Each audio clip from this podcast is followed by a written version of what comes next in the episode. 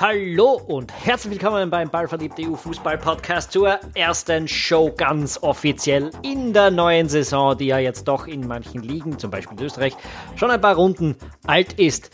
Mein Name ist Tom Schaffer und mit meinem lieben Kollegen Philipp Eitzinger werden wir heute euch wieder eine kleine Show liefern. Hallo Philipp. Hallo Tom. Wir sprechen heute über das große Spiel von Lask gegen Brügge, beziehungsweise die zwei Spiele, die bevorstehen, nämlich in der letzten Runde der Champions League Qualifikation, die der Lask ja sensationell erreicht hat. Und danach werden wir auch noch ein bisschen drauf eingehen, wie die Liga in Deutschland und in England so losgegangen ist. Das ist das, was euch heute in unserer Sendung erwartet. Philipp. Tom. Philipp, bevor wir loslegen, müssen wir uns aber noch bedanken bei unseren Patreon-Unterstützern. Sage mal Danke. Danke. Und zwar ganz besonders natürlich bei Chris, unserem ähm, Ultra-Fan, der uns mit 15 Dollar im Monat unterstützt, und bei unseren Saisonkartenbesitzern im Allgemeinen und drei, die der Zufallsgenerator ausgewählt hat, ganz im Speziellen. Das ist diesmal der Florian Strauß, der Rinda und der Thomas Just. Danke für eure Unterstützung. Ihr seid drei und beziehungsweise vier in dem Fall von 84 Leuten, die uns derzeit unterstützen und uns helfen, dass es Ballverliebt weiter geben kann. Denn Ballverliebt finanziert sich rein über die Unterstützung seiner Fans. Vielen Dank, vielen Dank. Und wenn ihr auch Ballverliebt unterstützen wollt, dann geht auf ballverliebt.eu, da findet ihr alle Informationen oder gleich auf patreon.com slash ballverliebt. Dort könnt ihr uns mit einem kleinen Betrag im Monat unterstützen und das hilft uns wirklich sehr. Wie gesagt, jeder einzelne Unterstützer zählt. Philipp, legen wir los. Der Lask spielt gegen Brügge, nämlich schon morgen, also einen kurzen Tag, nachdem wir äh, diese Folge hier aufnehmen. Äh, was erwarten wir uns da davon? Wir erwarten uns eine volle Google. Von dem kann man mal ausgehen.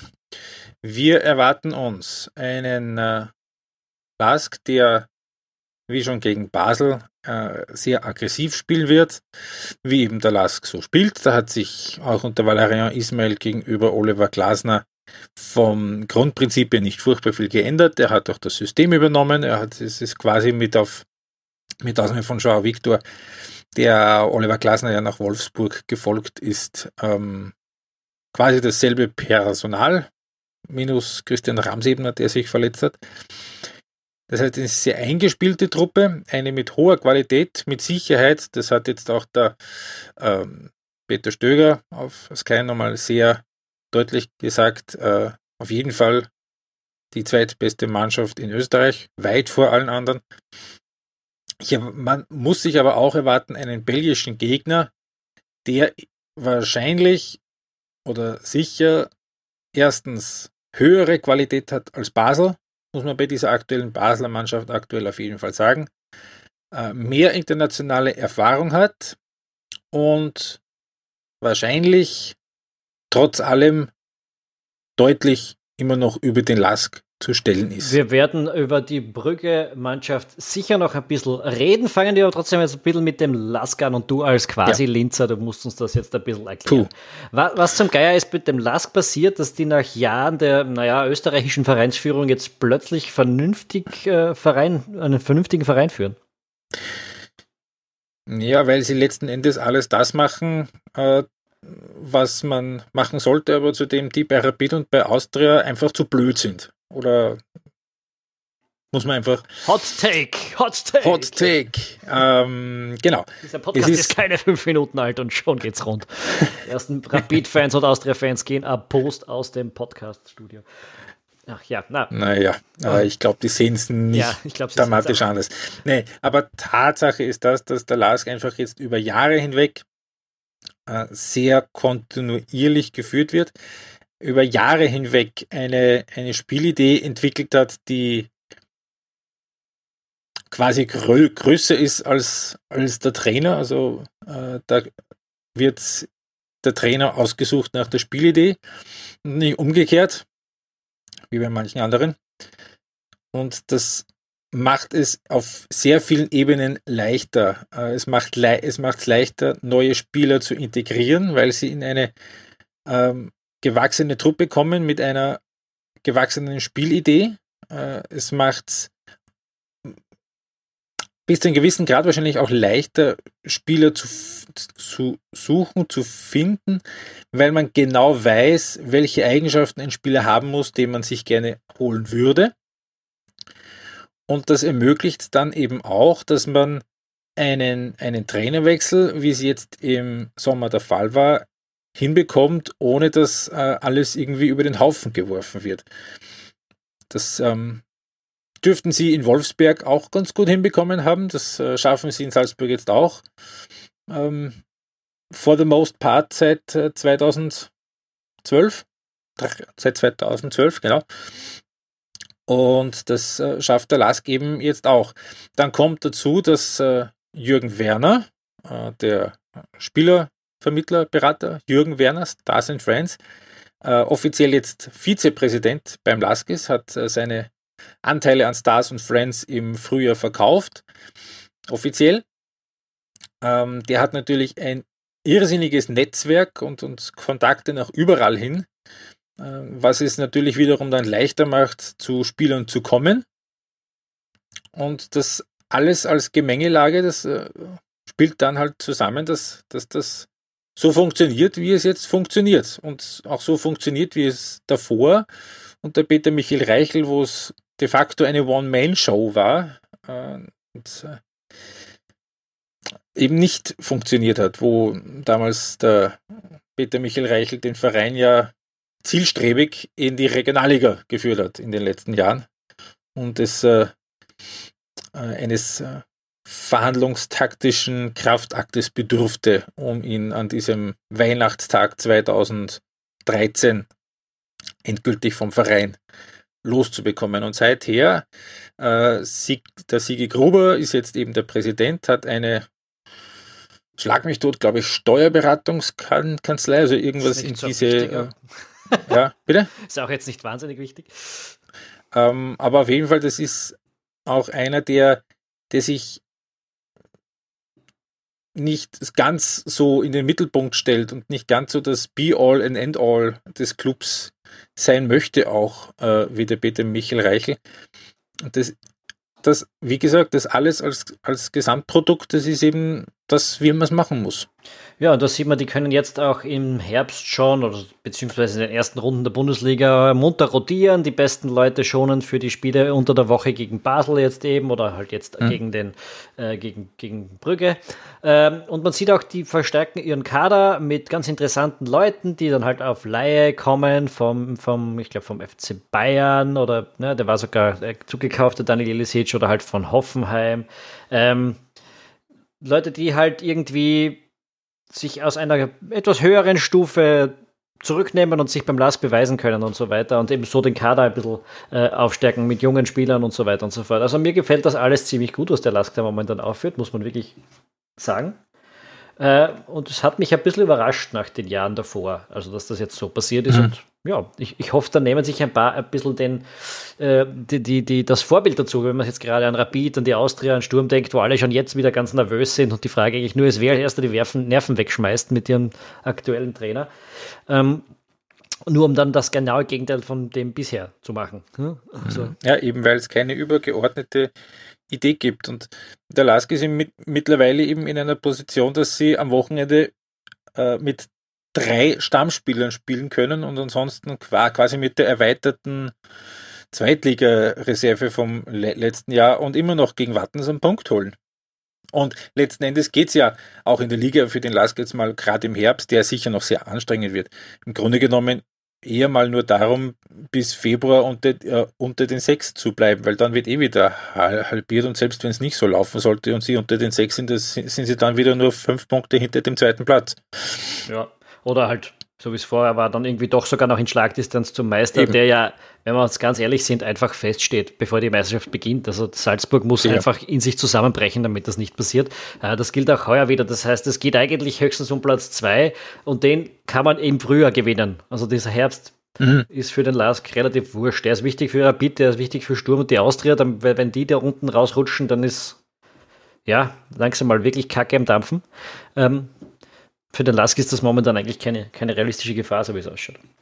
Ja, vermutlich nicht, weil die immer noch eben sehr, sehr, sehr, sehr stabil sind. Und ähm, eher vielleicht das Problem entstehen, also ich hatte die Befürchtung, äh, dass das Problem vielleicht eher im Kopf dann entsteht, wenn du spielst gegen Basel in der Champions League vor 14.000 Leuten vor vollem Haus und dann sieben Tage später gegen Brücke und dazwischen hast du Heim, hast Heimspiel gegen Wattens. Dass das vielleicht im Kopf schwierig wird. Und auch ja, das wird noch ein langer Herbst und das werden noch noch lustige Spiele gegen, weiß ich nicht, auswärts Mattersburg und, und gegen Hartberg, wenn sie davor in der Europa League gespielt haben. Oder wer weiß es, äh, vielleicht schaffen sie es ja. Ich meine, Brügge ist ein sehr guter Gegner, aber unmöglich, ganz unmöglich ist, ist das auch nicht. Aber hm, dann stellen wir uns vor, die spielen in der Champions League vielleicht sogar. Also das wird vor allem, glaube ich, eher im Kopf schwierig werden als, als, als wirklich in den Beinen, weil wie du es auch gesagt hast, also sie können schon ein bisschen rotieren jetzt auch und, und holen halt trotzdem dann auch vier Punkte gegen die Admira und gegen, gegen, gegen Wattens. Ja, äh, du hast gerade wieder gesagt, Brügge ist ein sehr guter Gegner. Also du sagst, unerreichbar ist er nicht. Das stimmt natürlich. Ich würde sagen, der Lask hat vielleicht eine 15-prozentige Chance, äh, gegen Brügge dieses Duell zu überstehen. Äh, so so realistisch muss man dann schon sein, dass es nicht viel mehr als das sein kann. Der FC Brügge war vor dieser Saison die Nummer 37 im UEFA-Ranking. Das ist irgendwie, wenn man es einordnen will, knapp hinter Salzburg, 30 Plätze vor Rapid, 100 Plätze vor der Austria und 130 Plätze vor dem LASK. Der LASK kann nicht weiter nach unten aufgrund des österreichischen Koeffizienten. Ähm, also da ist ein, ein Riesenabstand da. Das ist der aktuelle Tabellenführer in Belgien. Jetzt kann man sagen, gut, sind erst vier Runden auch dort gespielt. So ist vielleicht Zufall, aber ist es nicht. In den letzten fünf Jahren sind die dreimal Meister und zweimal Vizemeister geworden. Das ist der dominante Verein der belgischen Gegenwart. Äh, und wenn man ein bisschen aufgepasst hat, dann weiß man, Belgien ist im Fußball derzeit wer. Die Nummer 1 der Nationalteams Welt in der FIFA-Rangliste und die Nummer 8 im UEFA-Ranking ähm, auf der Clubebene das bedeutet schon was, wenn man diese Meisterschaft, wenn man diese Liga dermaßen, ja, dominiert, wie, wie Brügge das in den letzten Jahren eben getan hat. Also wer sich da einen Spaziergang für den Lask erwartet, ja, der soll vielleicht nochmal nachdenken. Also so die, die, die Kommentare äh, im TV nach dem Aufstieg gegen Basel, die sagen, ja, das wird jetzt auch nicht schwerer, das hat mich schon ein bisschen amüsiert. ja. Äh, ja, man natürlich wenn man sich in der Vergangenheit so anschaut, wen der österreichische Clubs in der Champions League Qualifikation so alle hatten, also wenn ich da denke an Schachtor Donetsk oder an, oder an Valencia, also ja, natürlich. Aber ja, wie gesagt, Brügge hat auch, hat es, das sollte man vielleicht auch mal dazu sagen, Brügge war in der vergangenen Saison, wir reden hier vom Februar, die allererste Mannschaft, die Salzburg in einem Pflichtspiel besiegt hat. Mhm, das 16. Finale der Europa League, ne? 2-1 und ja, dann genau. erst 4 0 im Rückspiel haben es die Bullen dann gedreht mit einer super ja. Leistung, aber das war nicht, da hat man nach dem Hinspiel nicht gewusst, ob sich das ausgeht und das bedeutet was, denn Salzburg hat mhm. bis dahin eine überragende Saison gespielt. Äh, und was man nicht vergessen darf, ist, wie Brügge dorthin gekommen ist in dieses 16. Finale. Die sind ja nicht über die Europa League dorthin und nicht als Zweiter in irgendeiner Pimpelgruppe, sondern die haben Champions League gespielt mit Dortmund, mit Atletico und Monaco in einer Gruppe und haben davon vier Spiele nicht verloren von den sechs. Ähm, also ja, man weiß, dass diese Mannschaft ein bisschen was drauf hat und wenn man die jüngere Vergangenheit schauen will, ja, ist eine ist auch eine Visitenkarte, wenn man Dynamo Kiew aus dem Bewerb hat, so wie jetzt in der Qualifikation. Ne? Die haben mhm. äh, zu Hause 1 zu 0 gewonnen, haben auswärts 3 zu 3 gespielt und sind so weitergekommen und spielen jetzt gegen den Lask. Mhm, wobei sie auch im Auswärtsspiel in Kiew, glaube ich, bis tief in die Nachspielzeit dann sogar geführt haben. Also der Kiew da irgendwie 95. erst 3-3 gemacht. Ich habe es mir vorher ähm. angeschaut, habe es aber vergessen, ich bin nicht sicher. Jedenfalls war es nicht so, dass es am letzten Drücker ist, denn die haben genau. dank der Auswärtstorregel bis, also jedenfalls äh, lange Zeit hat es nicht wirklich gewackelt, die ganze Geschichte. Nee. Ähm, ja. Ja. Gut, ähm, was ist Brügge sportlich? Was haben wir da zu erwarten? Der Trainer ist Philipp Clement, er ist 45, er ist Belgier, der kennt Brügge in- und auswendig, der hat dort zehn Jahre als Spieler gespielt, der hat dort im Nachwuchs als Trainer angefangen, ist dann Co-Trainer geworden, ähm, bis er halt dann ähm, einen, einen kleineren belgischen Club übernommen hat, Wasland Beveren, wenn man das so ausspricht. Ich weiß es nicht, mein Belgisch oder was auch immer. Belgisch. Belgisch oder Flämisch oder was auch immer das gehört hat. Hm. ähm, ist, ist, ist durchschnittlich, sagen wir es so. Er hat aber, hat aber nicht lange dort Trainer gemacht, darum müssen wir das verziehen. Er ist nämlich äh, nach ungefähr vier Monaten so gut dargestanden, dass er von Genk geholt wurde als Cheftrainer und die hat er dann zum Meister gemacht.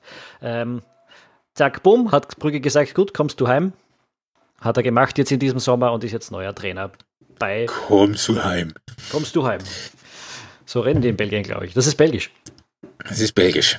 ähm, ja, und wer sich erinnert, äh, unter Ivan Leko im Februar war das noch eine Dreierkette hinten. Das ist es jetzt vermutlich eher nicht mehr unter Philippe Clement. Na, die haben jetzt eigentlich, also wie Clement auch schon bei, bei Genk gezeigt hat und jetzt eben wieder äh, mehr 4-3-3-Varianten gespielt, gelegentlich vielleicht ein 4-2-3-1 einfließen lassen.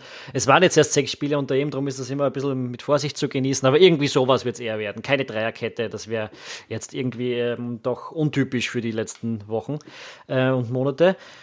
Ähm, Im Kader, man kennt ein paar Leute oder zumindest einen ganz sicher, äh, den Torhüter Simon Mignolet, äh, der war Torhüter bei Liverpool ähm, und ja, ist jetzt dorthin gewechselt, nachdem er sich äh, in Liverpool nicht so richtig durchsetzen konnte gegen den Alison Becker. Ähm, mhm. Ansonsten pff, kennt man vielleicht nicht wahnsinnig viele Spieler, oder? Ähm, nein, äh, es ist Du hast es auch vorher schon gesagt, belgisches Nationalteam ist Nummer eins im FIFA-Ranking, aber das ist ein Team, das sich fast ausschließlich auf, auf Legionäre stützt. Die Liga, die belgische, ist da eher so ein bisschen die Ausbildungsliga für. Ja, nicht eher so ein bisschen, eigentlich ganz konsequente. Eigentlich ganz super konsequent. Ja. Für, für die umliegenden größeren Ligen, also wir reden da von der Bundesliga in Deutschland, vor allem von der Premier League in, in England. Wen könnte man kennen, wenn man die so WM geschaut hat, dann könnte man kennen so für einen Amrabat, den Marokkaner. Äh, wenn man sich erinnert an die Spiele gegen Salzburg, dann wird man da auch noch ein paar kennen. Ähm, aber ansonsten ist es eher von der rein vom, von der Namensprominenz her überschaubar, aber wie gesagt, das, das muss jetzt nicht wirklich das ganz Große heißen, weil ja, es werden sich die Belgier über den Lask, beziehungsweise über alles, was da in Österreich so herumläuft, was vielleicht nicht gerade Salzburg ist, auch denken. Na, vor allem, äh, es ist deshalb vor allem keine Wunder, weil, kein Wunder, weil diese Mannschaft und dieser Verein und diese ganze Liga sich einfach als Ausbildungsebene ähm, versteht und das auch konsequent so umsetzt. Wir haben es kurz, kurz angesprochen. Brügge zum Beispiel hat in der letzten Saison oder in diesem Saison, in diesem, in Sommer, diesem Sommer eigentlich Spieler um 62 Millionen Euro verkauft. Da sind drei Leute in die Premier League gegangen, die fehlen denen jetzt natürlich. Äh, auf der anderen Seite konnten sie das Geld reinvestieren, 23 Millionen in neue Spieler reinsetzen und ähm, dementsprechend jung ist halt dieser Kader dann auch. Ja, da sind insgesamt drei Spieler über 30, einer davon ist Mignolet, einer ist der Kapitän und der dritte spielt nie. Ähm, das ist so, ja, das ist es, wie es ist. Ähm, und, und, natürlich kennt man diese Spieler dann nicht, aber man lernt sie vielleicht kennen, wenn sie dann im Ausland äh, wieder bei, bei Premier League und Bundesliga-Clubs um, einem unterkommen. Ne? Genau, und dann liest man in fünf Jahren die Aufstellung von Brücke gegen den Lask und dann wird man wahrscheinlich wissen, warum es für den Lask doch nicht ganz gereicht hat. Ja. Gegen Kiew, um, da ähm, war das Durchschnittsalter der Feldspieler, muss man sagen, 25 Jahre. Ich habe mich vorher, hat's mich vorher ein bisschen gerissen, weil ich zuerst 28 da stehen gehabt, dann bin ich draufgekommen, ich habe einen äh, falsch eingetippt, der war 64 in meiner Rechnung. Ähm, Und trotzdem sind die. ja, heute war er wirklich. Ja, ähm, das war der Mignolet, 31, ich weiß nicht, wie ich mich da vertippt habe. Ähm, also, das ist erstaunlich. Ja, die Feldspieler wenn man es rausnimmt, einfach 25,3 im, im Startalter von der, also die Startspieler gegen, gegen, gegen Kiew. Das ist eine junge Truppe, aber gleichzeitig auch eine, die sich schon ein bisschen gefestigt hat und die um ein, zwei, äh, drei routiniertere Spieler herum gebaut wird. Ähm, ja, äh, nicht, dass man jetzt die wahnsinnig gut kennt, aber man kann sich sicher sein, dass dieser Kader clever zusammengestellt ist. Das ist einfach, was die ja. belgische Liga tut und darum ist die Platz 8 in der UEFA-Liste und das ist immer noch zwei, drei Plätze, drei Plätze momentan, glaube ich, vor Österreich und ähm, das trotz der Salzburger Erfolgsläufe, ja, kann man dazu sagen. Ganz genau, so ist es. Ähm, dann schauen wir noch ganz kurz, ähm, was ich unter Umständen sonst noch tun könnte. Kurz durchgerechnet, sollte es der LASK doch schaffen und sollten es auch äh, der Schweizer Meister eBay schaffen, Young Boys spielt gegen Roter Stern Belgrad, dann wären sieben deutschsprachige Clubs in der Champions League Gruppenphase. Das wäre ein Novum. Nicht mehr dabei übrigens der FC Porto, die sind rausgekracht gegen den FK Krasnodar, den russischen Vizemeister. Ähm, Ajax spielt gegen Apoel Nicosia. Da geht es ja dann ähm, schon wieder ein bisschen um den Startplatz. Ne? Die Niederländer, die Österreicher, die reiben sich schon ein bisschen was. Und man muss sagen, die Belgier, die sind jetzt auch in dieser Saison nicht so wahnsinnig weit vor Österreich. Also wenn die eine Scheißsaison haben und die Salzburger wieder eine fantastische, ich sage nicht die Österreicher, sondern die Salzburger, ähm, dann wird man da vielleicht schon ein bisschen näher rankommen. Und ähm, ja, das wäre dann natürlich irgendwie so die Spitze, die Spitze des zu erklemmenden für Österreich, wenn man sich wirklich so in die Richtung orientieren könnte. Aber ich glaube es nicht. Ja, vor allem werden jetzt dann auch mal, glaube ich, ein paar gute Jahre auch rausfallen, oder? Ja, aber es kommen dank Salzburg eigentlich immer auch ganz Immer gute wieder mit. gute dazu. Ja, das ist, also das, das ist natürlich wahr. Ähm, Donnerstag ist aus österreichischer Sicht nichts los, weil es die Austria gegen Apollon Limassol geschafft hat, 2 zu 5 im Gesamtscore zu verlieren. Das klingt jetzt einmal von dieser Stelle. Ja, äh, wobei man auch sagen muss, allerdings Apollon Limassol war es, glaube ich, irgendwie in den letzten sechs Jahren viermal in der Gruppenphase und hat letztes Jahr den FC Basel äh, rausgehauen. Also das ist jetzt nicht so peinlich, wie das klingt. Also Apollon Limassol, ich habe das kurze Kurs, ich habe mich da sehr darüber amüsiert, dass der ORF-Kommentator äh, ernsthaft gesagt hat, dass äh, Apollon sicher nicht über die Austria zu stellen ist, wenn überhaupt. Ja, doch. Also das war schon auch vorher klar, dass Limassol sicherlich den besseren Kader hat als die Austria. Dass es äh, dann doch so deutlich wird, das ist vielleicht ein bisschen bitter. Aber ähm, eine Überraschung kann das nicht sein. Naja, gut, es und kann dann, keine sein und dann ist es aber doch wieder eine. Also natürlich ist es so, dass äh, realistisch betrachtet die Austria in dieser Form sowieso gegen überhaupt niemanden Favorit sein kann. Ähm, äh, auf der anderen Seite muss das von den Möglichkeiten her, also kann man sich damit irgendwie nicht zufrieden geben, finde ich. Also mhm. Das ist halt das Peinliche, ne? dass es in Wirklichkeit nicht überraschend ist, wenn man gegen solche Mannschaften rausfliegt oder bei Sturm auch gegen Haugesund. Äh, ja. ja. Irgendwie muss man da wieder rauskommen. Also diese, diese Clubs müssen irgendwann mal die Kurve kriegen und sich vernünftig langfristig aufstellen. Ja, aber das äh, wird sich, auch wenn sie es machen, eigentlich dann erst über Jahre dann äh, zeigen und das ist wahrscheinlich auch genau der Grund, warum sie es nicht machen. Ähm, ganz kurz zum Abschluss des. Ja. Äh, ganz kurz noch zum Abschluss des Themenkomplexes Europacup. Äh, die belgischen Vertreter in der UEFA, äh, in der UEFA Europa League Qualifikation. Äh, da spielt Gent gegen Rijeka im Playoff und Antwerpen spielt gegen den AZ Alkmaar. Alkmaar hat äh, sich durchgesetzt in der letzten Qualifikationsrunde gegen Mariupol, ähm, obwohl sie nicht daheim spielen konnten, weil ihnen das, äh, das Stadiondach zusammengekracht ist. Das, äh, wenn das an einem Matchtag passiert, dann ist es richtig ja, heavy. die Bilder haben nicht so lustig ausgeschaut von Nein. dem Dach, das da über eine komplette Tribüne drüber ähm, verstreut ist. Genau. Und damit schließen wir das Thema Europapokal und kommen zum nächsten Thema, lieber Tom.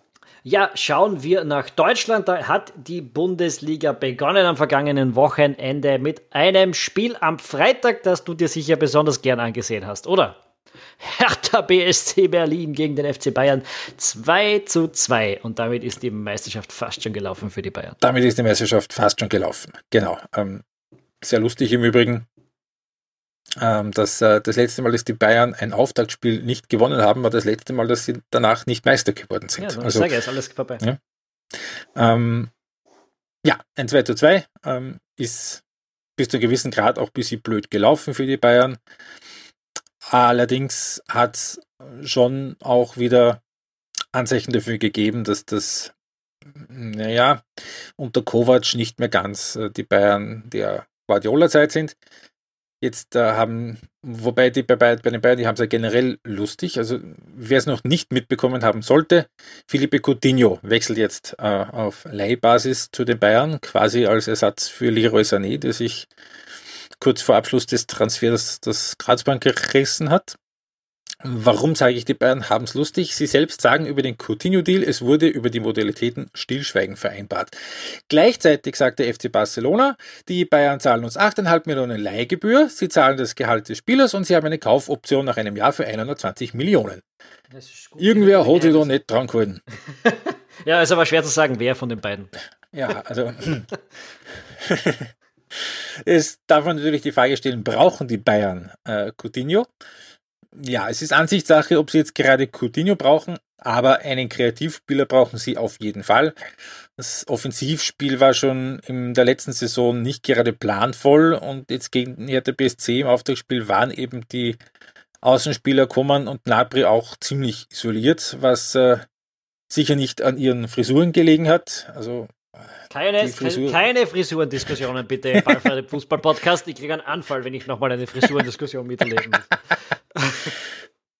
Ja, aber auf jeden Fall, äh, die waren zwar sehr involviert äh, im Spiel, aber auch sehr isoliert im Spiel. Und ähm, die äh, Bayern können einen Spieler der Marke Coutinho schon brauchen. Es gibt übrigens, wer es noch nicht gesehen hat, sucht euch das raus, ein wunderbares Bild von der Vertragsunterzeichnung, wo Hasan Salihamidzic, der, der, der Sportchef, sitzt und die Kamera grinst wie ein, wie ein schmieriger Gebrauchtwagenverkäufer und neben ihm Felipe Coutinho, der aussieht wie so ein 22-jähriger Boy, Boygroup Popstar, der in die Kamera lacht mit Zähnen, die ganz deutlich nachgeschoppt wurden oder, oder gebleicht oder beides und in die Kamera grinst grinst bescheuerte, wie man nicht in die Kamera grin grinsen kann. Also das okay. wunderschön. Wunderschön. Ähm, Kenn's Wunderschön. Nicht. Ich kenne es nicht, muss ich ganz ehrlich sagen.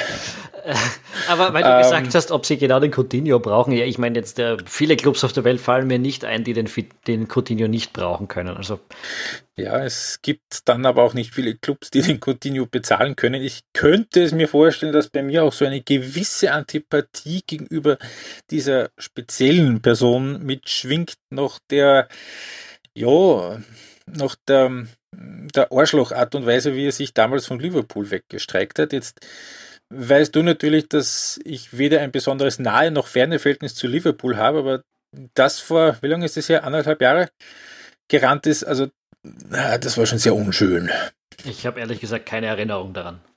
Keine, sehr gut. Das ist offensichtlich, offensichtlich alles komplett verdrängt. Äh, ja, soll, soll so sein. Er ist sicher glücklich geworden. Wir sind Champions League-Sieger geworden. Alles ist gut.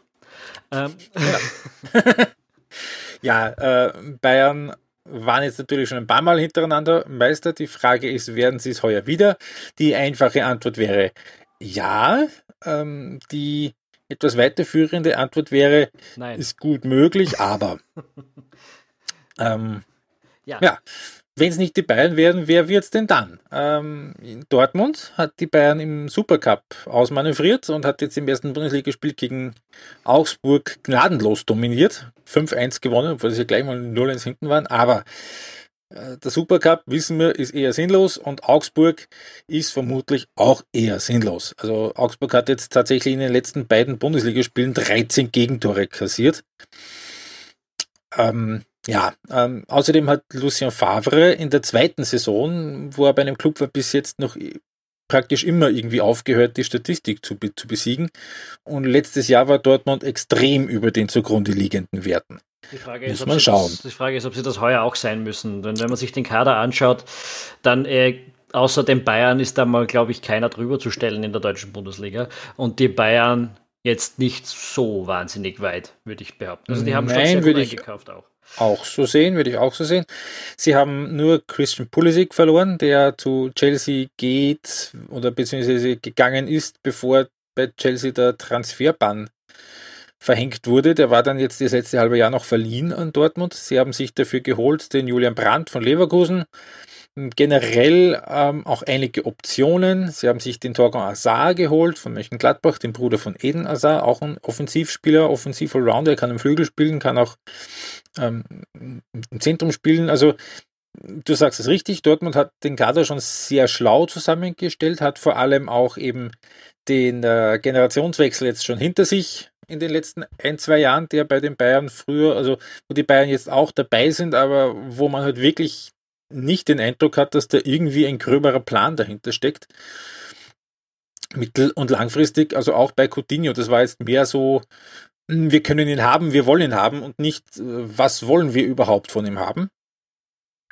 Ähm, da glaube ich, dass andere, dass andere Bundesliga-Clubs das äh, langfristige Denken besser drauf haben als äh, diejenigen, die bei den Bayern gerade am Kommandostand ja, sind. Genauso war es eigentlich, als sich das letzte Mal ein Fenster aufgetan hat, um die Bayern genau. zu überzubiegen. Ne? Also, dass die Dortmunder das letzte Mal dann aufgemacht haben äh, und genutzt haben.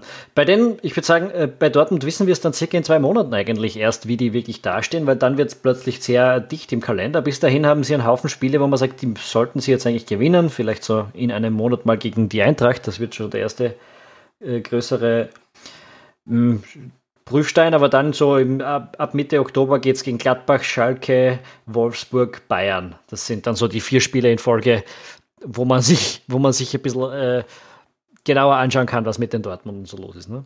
Mhm, genau so ist es. Und es gibt auch den ein oder anderen anderen Club, der vielleicht nicht offensiv Ansprüche stellt, aber doch genannt wird, wenn es darum geht, um die vorderen Plätze zumindest. Äh, zum Beispiel Leipzig Naheliegend, hat ja Julian Lagelsmann jetzt übernommen, gleich auf sein Hoffenheim-System umgestellt, dieses 5-3-2. Der Spielstil ist ohnehin eigentlich ziemlich, ziemlich ähnlich äh, von dem, was er in Hoffenheim gespielt hat und das, was eben die Red Bull-Schule ist. Leipzig war Zweiter in der Frühjahrstabelle, das äh, ist ein bisschen untergegangen. Was halt jetzt beim Jul was halt jetzt beim Julian Nagelsmann dazukommt, ist, dass auch eine wirkliche Erwartungshaltung jetzt da ist. Ja, bei Hoffenheim also war das bei Hoffenheim, so, das yeah, war yeah. schon. Ja, das alles, was, alles, was ging bei Hoffenheim, war irgendwie schon leiwand. Genau. Ja.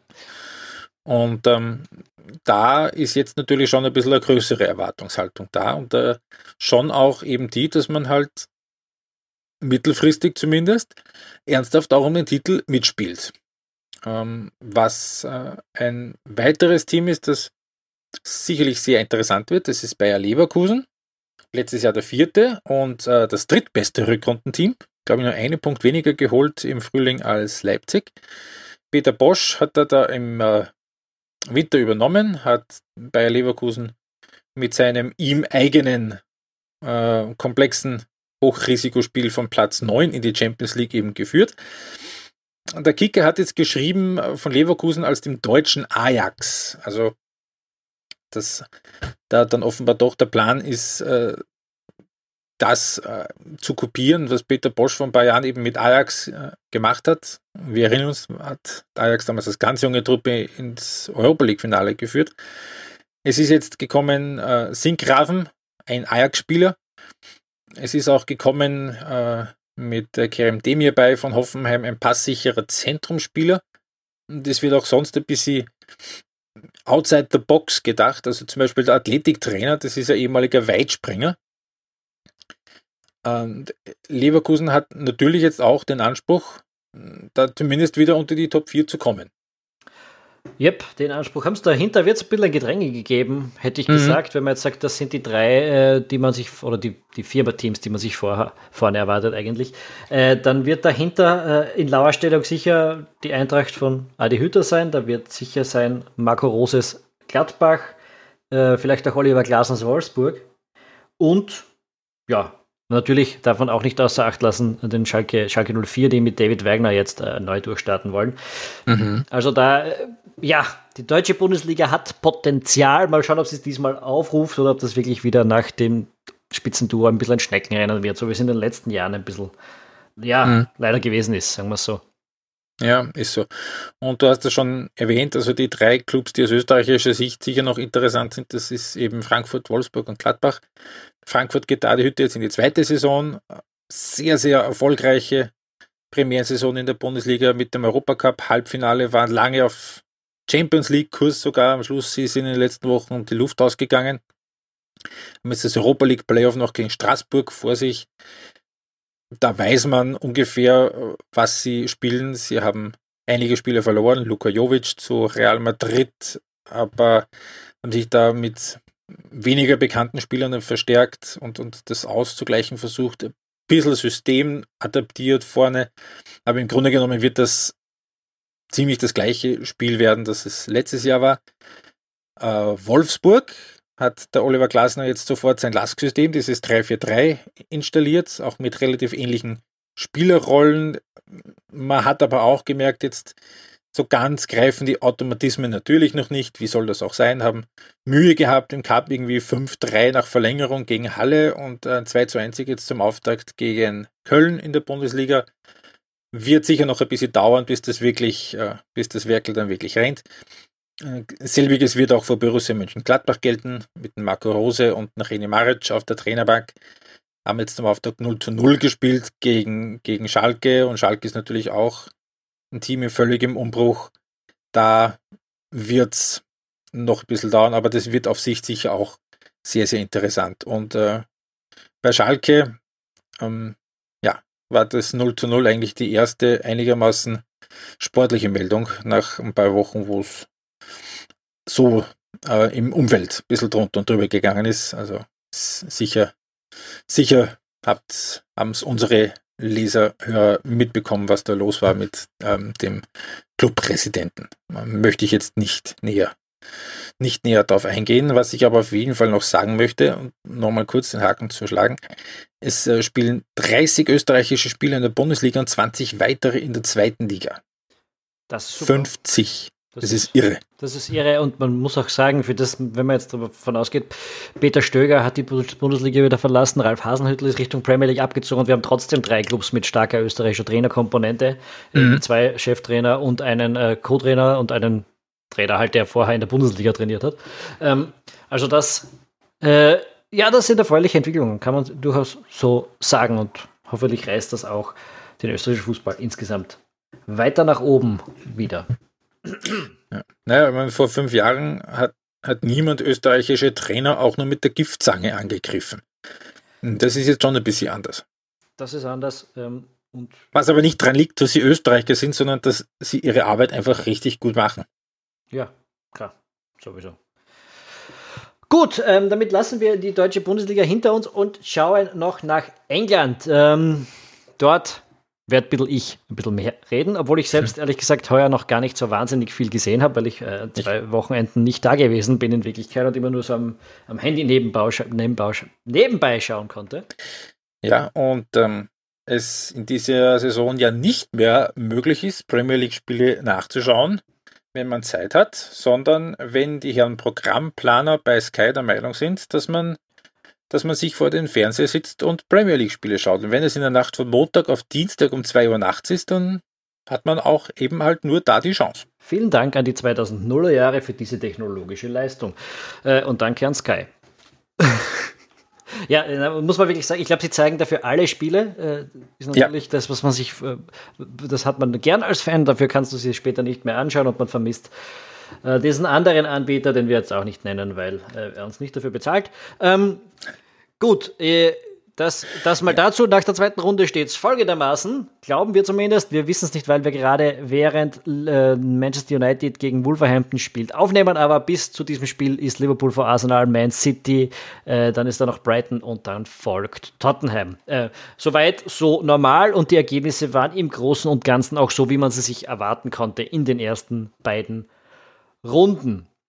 Beachtlich ist aber allerdings, muss man sagen, Manchester City hat in der zweiten Runde bereits Punkte liegen lassen. Weniger beachtlich ist, dass es gegen Tottenham passiert ist, einen Titelkonkurrenten, äh, von dem man sich vielleicht erwarten kann, dass er gegen die Citizens auch mal einen Punkt holt. Ja, allerdings muss man schon sagen, ähm, da war schon Glück dabei für Tottenham. Also Ganz also, ohne geht's nicht, hätte ich gesagt. Aber ich, das, die, also ich bin sehr glücklich darüber, dass es VAR gibt. Äh, einmal mehr eben auch in dieser Szene gewesen, weil einfach ein ziemlich klares oder ein, ein ja, ein, ein, klar irregulöres dort nicht gegolten hat, knapp vor Schluss, äh, als der Ball von der Hand, ich weiß nicht von wem, Aguero, äh, weiß ich nicht mehr, äh, zum äh, Jesus gekommen ist und der hat dann eingenetzt, aber dieses Tor hätte gegolten, hätte es VAR nicht gegeben und seit heuer gibt es es aber in der Premier League. Es macht den Fußball und, einfach fairer. Ja? ja, und man muss aber auch sagen, dass es alleine so weit gekommen ist, ist eigentlich ein Wahnsinn. Ähm, laut Michael Cayley Expected Goals Manchester City 3,3, Tottenham Hotspur 0,2. Kann passiert sein. Ich habe auch das Spiel wirklich ehrlich gesagt nicht voll gesehen. Ich habe die zweite Hälfte nebenbei am Handy äh, miterlebt. Darum kann ich dir ernsthaft nicht so wahnsinnig viel drüber sagen. Ähm, mhm. Worüber ich dir viel sagen kann, ist, dass City wieder einmal 100 Millionen äh, investiert hat in den Kader. Sie haben um 170 Millionen eingekauft, sie haben um 70 Millionen verkauft.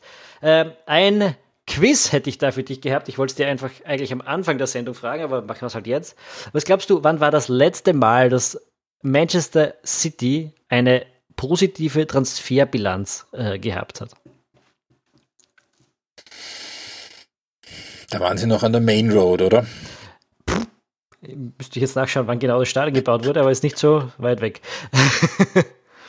In der Saison 2002. In der Saison 2005, 2006 haben sie, glaube ich, ein ja. paar Millionen Überschuss erzielt. Seitdem äh, jedes Mal im Minus. Äh, auch diesmal eben wieder. Sie haben sich äh, zwar Danilo abgegeben und Kompanie hat aufgehört, aber das bringt nicht wahnsinnig viel Geld, wenn ein Spieler aufhört.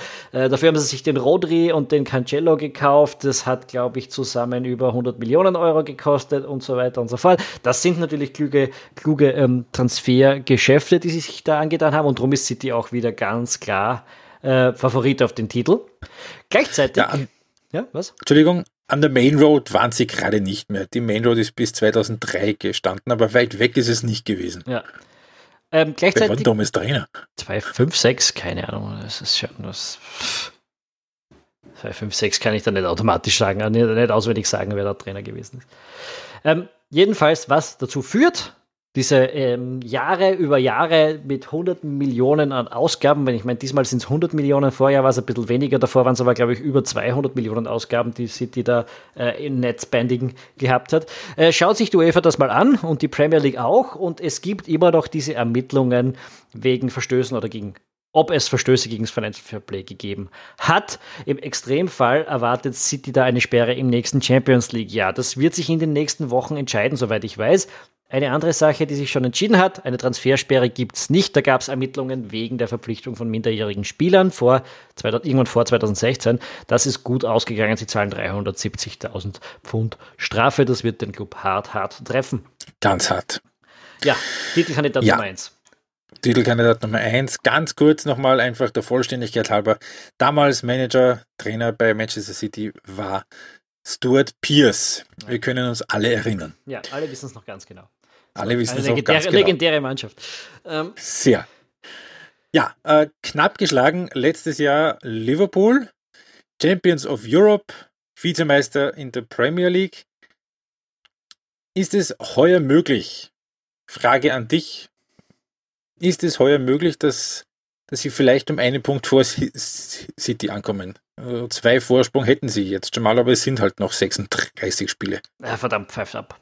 Ähm, äh, es ist, es ist absolut möglich. Ich, ich glaube, ich bin heuer optimistischer als letztes Jahr noch in der 37. Runde. Äh, es ist einfach so, Liverpool hat das Zeug dazu, wieder so eine Saison wie im Vorjahr spiel zu spielen, zumindest eine ähnliche, vielleicht jetzt wirklich nicht nur mit einer Niederlage, aber mit zwei, drei und dann ein Unentschieden. Das kann Liverpool wieder leisten. Der Kader hat sich nicht wahnsinnig verändert. Da sind ein paar Leute äh, gegangen, die sowieso keinen Stammplatz Platz hatten. Wir haben schon von Minoli gesprochen, dann ist auch der Danny Sturridge, der Danny Inks weg und der Moreno, aber die haben alle eigentlich so gut wie nicht gespielt in der Vorsaison.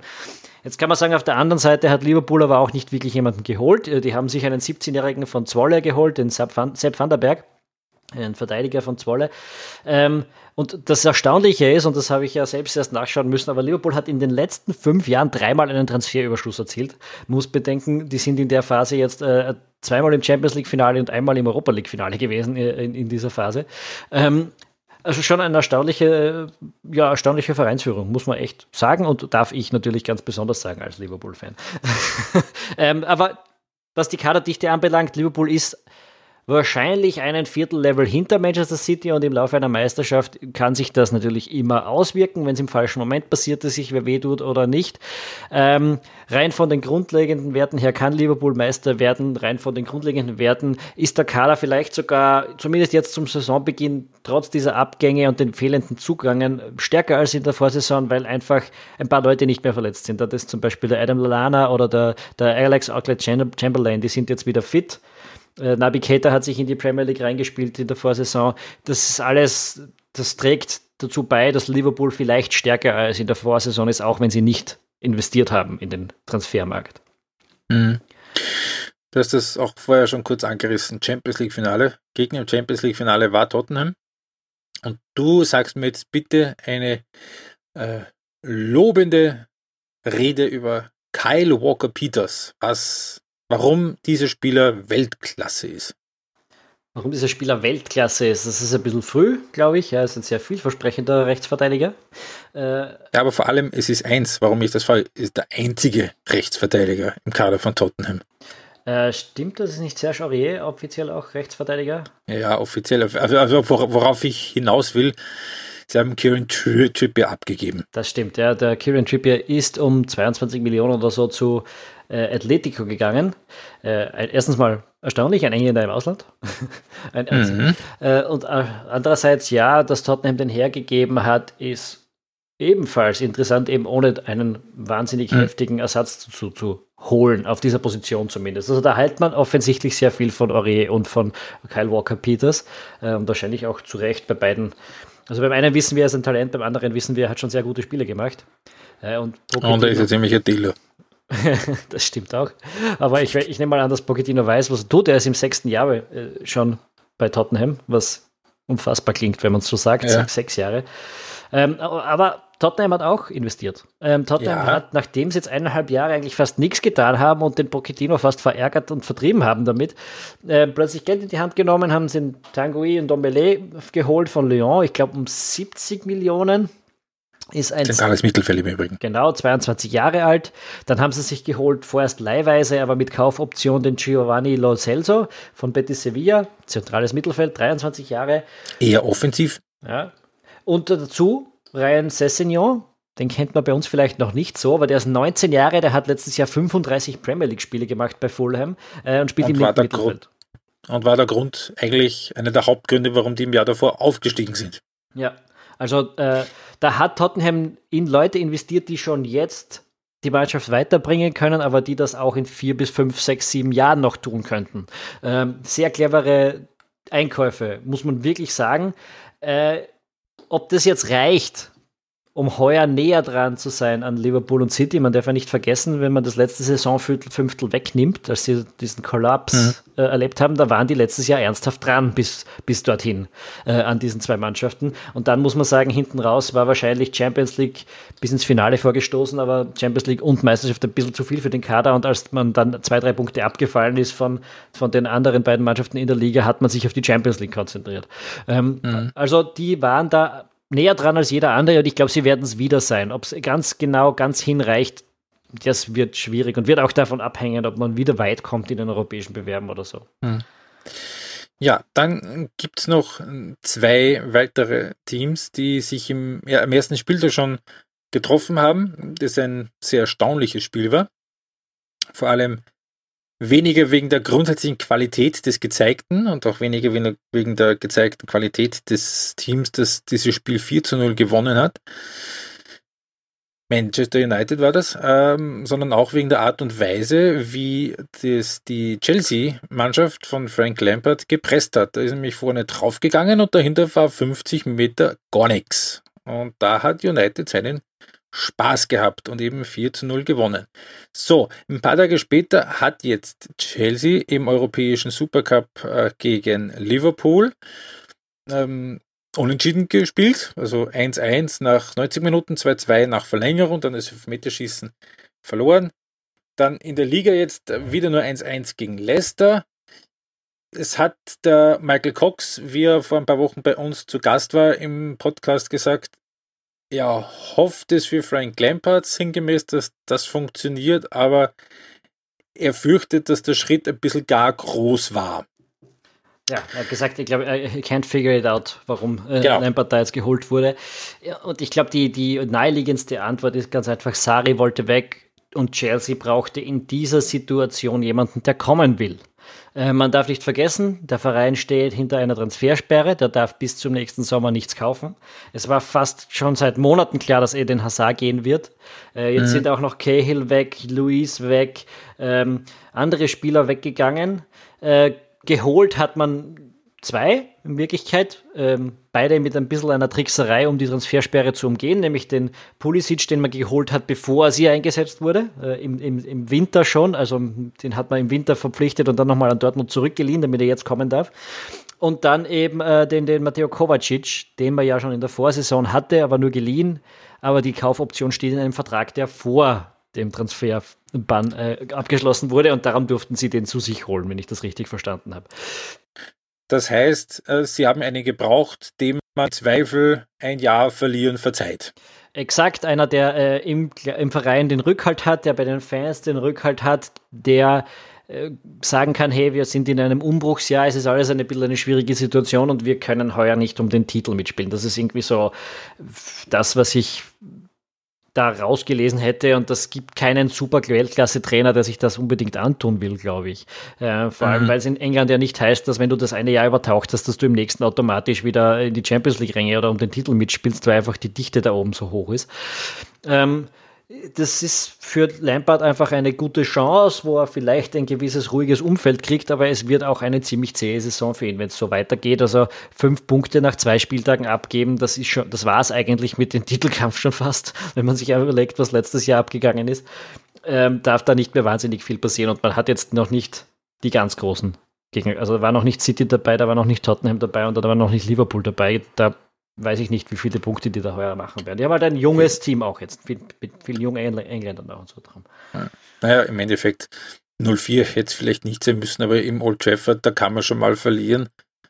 Aber halt 1-1 gegen Leicester, ähm, ja. ja für sich genommen kann beides passieren, aber in der Kombination. Ja. ja. Ähm, und, ist halt, ja, ähm, Manchester United, kurz schon angesprochen, Old Trafford, ähm, auch hier eine vom Kader her auch ohne Transferbahn relativ ähnliche Situation. Umbruch, viele Junge jetzt. Also den Namen Juan Bissaka, den kennt man bei uns wahrscheinlich noch nicht so.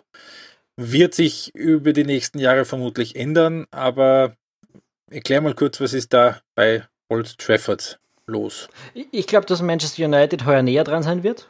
Zwei Gründe. Erstens, äh, man hat gut gekauft, weil Juan Bissaka in der Rechtsverteidigung und Maguire in der Innenverteidigung, das wird die, das wird die Verteidigung stabilisieren. Ähm, Im Sturm hat man ja ohnehin und auch im Mittelfeld schon einen sehr, sehr guten Kader, vor allem mit so in der ersten Aufstellung. Ähm, ich verstehe nicht hundertprozentig, warum man da einen Lukaku gehen lassen hat, aber wenn es darum geht, dass man die Einsermannschaft zur Verfügung hat, dann kann man ihn ersetzen. Oder dann kann man ohne ihn auskommen, sagen wir so, er hat ja auch im Vor nicht immer gespielt. Ähm, also ich glaube, die 1er 11 wird sehr gut sein, sie wird nah dran sein und sie hat den Vorteil, dass sie im Herbst Europa League spielen und da nicht wahnsinnig viel Belastung für die 1er Mannschaft zur Not stattfinden wird. Das kann man mit den Reservisten spielen. Äh, und dann ist der Kader vielleicht gut genug, um diesen Herbst mal zu übertauchen und dann schaut man mal, wo er ist, wo man ist. Ähm, ich glaube, das, und dann kommt dazu dieser Mourinho-Hänger im Vorjahr, der ja irgendwie immer irgendwo unerklärlich daherkommt, äh, den wird es heuer in der Form nicht geben dass das dann schon reicht, um wieder mit dem, um den Meistertitel mitzuspielen, wie dann eben Mourinho das ein Jahr noch davor irgendwie hingekriegt hat, Zweiter zumindest zu werden. Das glaube ich nicht. Dafür fehlt mir so ein bisschen die Breite im Kader. Also gerade wenn die Einsermannschaft ausfällt oder wenn mal was nicht funktioniert, dann kommen da von der Bank wirklich sehr junge, sehr unerfahrene Spieler noch, von denen ich nicht glaube, dass sie schon die Konsequenz, äh, die Konstanz haben werden, um, um die Mannschaft immer wieder nach vorne zu peitschen, wenn es wieder mal her sein muss. Und ganz ehrlich, ich, traue es den Solskjaer auch nicht zu, ähm, dass er, dass er mit, mit Mourinho und, und Klopp mithält. Ja. ja. Ole Gunnar Solskjaer als Trainer schauen wir mal. Ähm, ein anderer Trainer, der nicht in der Premier League arbeitet, da greife ich noch mal kurz zurück auf unser Gespräch mit Michael Cox, ist Erik Ten Haag, der Ajax-Trainer. Und äh, Michael Cox hat gesagt, er kann sich ihn vor allem bei Arsenal gut vorstellen. Jetzt ist bei Arsenal Trainer der Unai Emery. Der geht jetzt in seine zweite Saison als Nachfolger von Arsene Wenger. Wie siehst du die Sache bei den Gunners. Letztes Jahr Fünfter. Ja, letztes Jahr Fünfter und ähm, qualitativ eigentlich eine Klasse drunter schon unter den, den Top drei, vier Teams. Ähm, da hat man im ganzen Jahr irgendwie keinen Groove zusammengekriegt. Das hat irgendwie nie ganz so ausgesehen, als hätte es Hand und Fuß. Jetzt hat man dieses Transferfenster hinter sich und man kann sagen, ja, Nicolas Pepe und Kieran Tierney und David Luiz, das sind interessante Einkäufe und die können sich halt Gold richtig rausstellen und das hat 145 Millionen gekostet, diese drei Leute zu holen. Ähm, Stopp mal kurz. Ähm, Nicolas Pepe, Flügelspieler aus Lille, wenn mich nicht alle, alles täuscht. Genau, um 80 Millionen, wenn ich das richtig habe. Kieran Tierney, glaube ich, Linksverteidiger von Celtic. Ja, das waren auch 30. Und David Luiz, Innenverteidiger, wissen wir, der Mann mit der großen Frisur, der jetzt bei Arsenal einen Bruder im Geiste hat. Sind wir wieder bei der Frisur. Du Gendusi ist gemeint. Du immer mit deiner Frisur, ja. Ja, die, ja, ja. die brauchen sich im Mittelfeld nur aufstellen, dann ist dort eine Wand. Ähm, genau. Äh, na, es ist, ja, man könnte jetzt sagen, gut, das sind interessante Zukäufe. Auf der anderen Seite, wenn man sich schaut, wer aus dem Kader rausfliegt, das ist der, der äh, ähm, Iwobi, Welbeck, Ospina, Ramsey, Czech, das ist jetzt auch nicht nix, was aus der Mannschaft rausgeflogen ist. Natürlich manche ein bisschen altersbedingt. Koscielny war 33, Czech ist ähm, 2400 Jahre ja. alt. Äh, aber trotzdem, trotzdem waren, dieses, waren das starke Spieler äh, für Arsenal immer noch und die fehlen halt auch. Äh, ob, und, und jetzt sage ich mal so, selbst wenn man sagt, die Transfers dazu und die Entwicklung der Mannschaft, die bringen das Ganze jetzt 5 bis 10 Prozent nach vorne, dann ist das trotzdem nicht genug weil äh, man im Vorjahr einfach so weit davon entfernt gewesen ist, um mitzuhalten um den Meistertitel, dass ich den heuer Arsenal nicht zutraue wieder. Und jetzt auch also Platz 4 das höchste der Gefühle. Ja, so ein bisschen, glaube ich. Weiß man nie genau, was da hinten passiert, wenn die Mannschaften panisch um Platz 4 jagen, äh, aber, aber mehr, viel mehr als Dritter nicht. Also sicher nicht Top 2 wahrscheinlich nicht mal Top 4, ehrlich gesagt. Äh, man weiß jetzt auch die Auftaktsiege, ich meine, ja, Arsenal ist momentan ex equo Platz 1, aber die Auftaktsiege gegen Newcastle und Burnley waren auch höchste Pflicht und sie waren nicht wahnsinnig überzeugend. Das war ein 1 zu 0 gegen äh, Newcastle und das war ein 2 zu 1 gegen Burnley. Beides nicht ganz ähm, so zwingend, sagen wir mal so. Ähm, und ich glaube, für Arsenal, naja, wird es äh, wieder kein Titelkampf und ja, ist auch okay, muss man sagen, von den Vereinsfinanzen her ist der Club hm. nicht Top 3. ähm, mit einer Frage, die du mir hoffentlich mit einem Wort beantworten kannst. Wir haben jetzt die Top 6 der letzten Saison kurz durchbesprochen mit dem Namen Chelsea, bei dem wir uns nicht ganz sicher sind, ob das in dieser Saison reichen wird, reichen könnte. Sollte es so sein, dass Chelsea nicht unter die Top 6 kommt, wird ein Platz frei und wer holt den? Das ist eine sehr gute Frage. Dafür habe ich heuer einfach noch zu wenig gesehen, um es dir zu sagen. Ähm, ganz sicher nicht unterschätzen sollte man, glaube ich, wieder Wolves, die Wolves. Äh, die haben einen sehr spannenden äh, Kader, die haben eine sehr spannende Mannschaft. Ähm, von der, vom grundsätzlichen Anspruch her wäre es wahrscheinlich Everton, ne? wenn man sich die, mhm. die Größe des Vereins anschaut. Ähm, die sind jetzt ich auch. Ich noch mal Leicester rein. Ja, auch die, auch die, die haben aus ihrem Meistertitel damals ein bisschen was gemacht. Die haben den Verein vergrößert damit. Ne? Das, das sind Dinge, die man nicht vergessen darf. Die, die sind ein Name jetzt. Und dann kommt halt sowas dazu, wie das bei ähm, Newcastle ein Geistesgestörte an der Macht sind, äh, die eigentlich auch einen Verein hätten, der, der, der, den man dann nennen müsste in diesem Atemzug, ja. Aber die einfach, also mutwillig Rafa Benitez aus dem Verein jagen und jetzt glauben, mit Steve Bruce wird es besser. Viel Glück. Ähm, äh, äh, ja.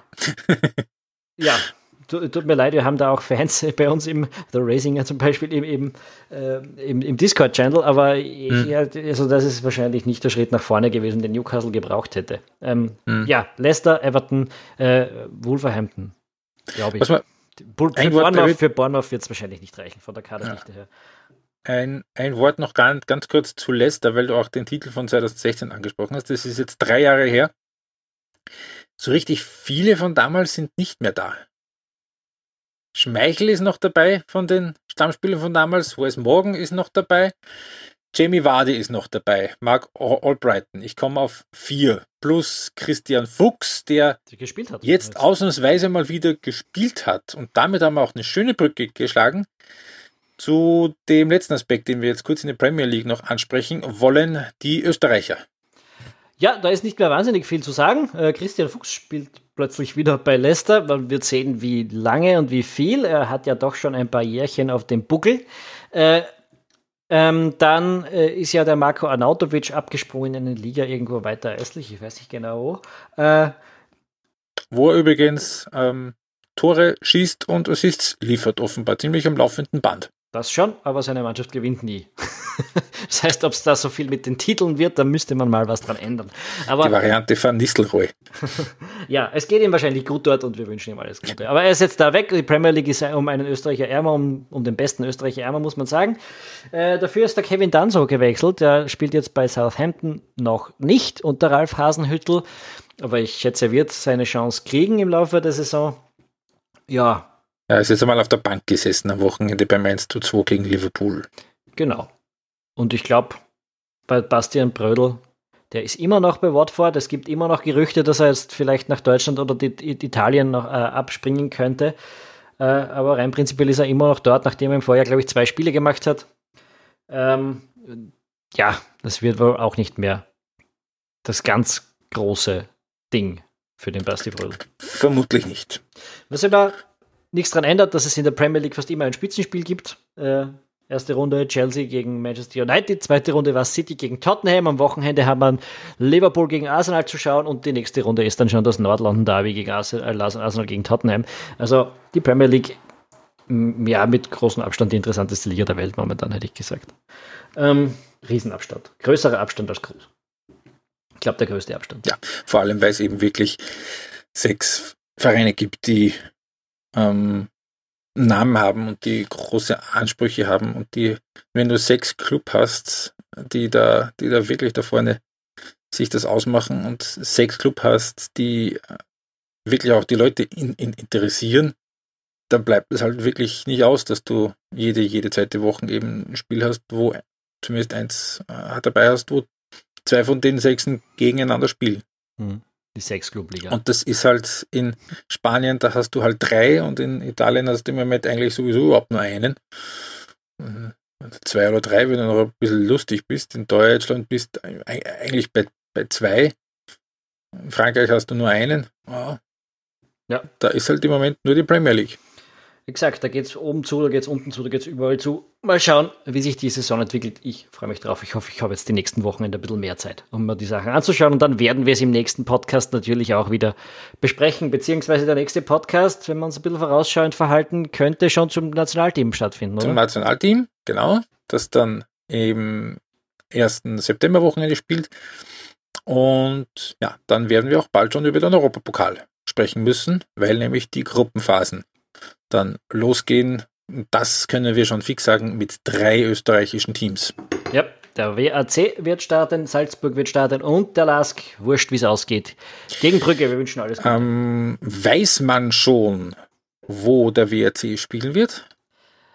Ja, soweit ich ja, weiß, in Graz. In Graz. Ja. ja. Okay, du hast den Gag jetzt nicht ganz verstanden. Kann das möglich sein? Oder im Wald, kann auch sein. Oder im Wald. Äh, schöne Grüße an den Rosi. Ähm, Schau mal vorbei. Ja. Gut, äh, ich würde sagen, damit hätten wir es für heute. Ich bedanke mich sehr, sehr herzlich fürs Dabeisein. Wenn ihr Feedback für uns habt, ihr könnt uns das geben auf ballverliebt.eu, aber natürlich auch über Facebook und Twitter oder im Ballverliebt Discord Channel. Ihr könnt unseren Podcast, wenn ihr es noch nicht getan habt, dann habt ihr die verdammte Pflicht dazu, abonnieren auf jeder verdammten Podcast-Plattform, die es auf dieser Welt gibt. Das ist Apple Podcast, das ist Spotify, das ist Overcast, das ist Google Podcast, das sind 1462 andere Apps. Eine davon ist auch YouTube. Ähm, abonniert uns, am besten auf all diesen Plattformen. Und dann seid ihr auch nächstes Mal wieder dabei, wenn die kompetenteste Fußballcrew der Welt über Fußball spricht, oder? Auf jeden Fall. Auf jeden Fall. Äh, wir wünschen bis dahin eine schöne Zeit. Baba. Servus.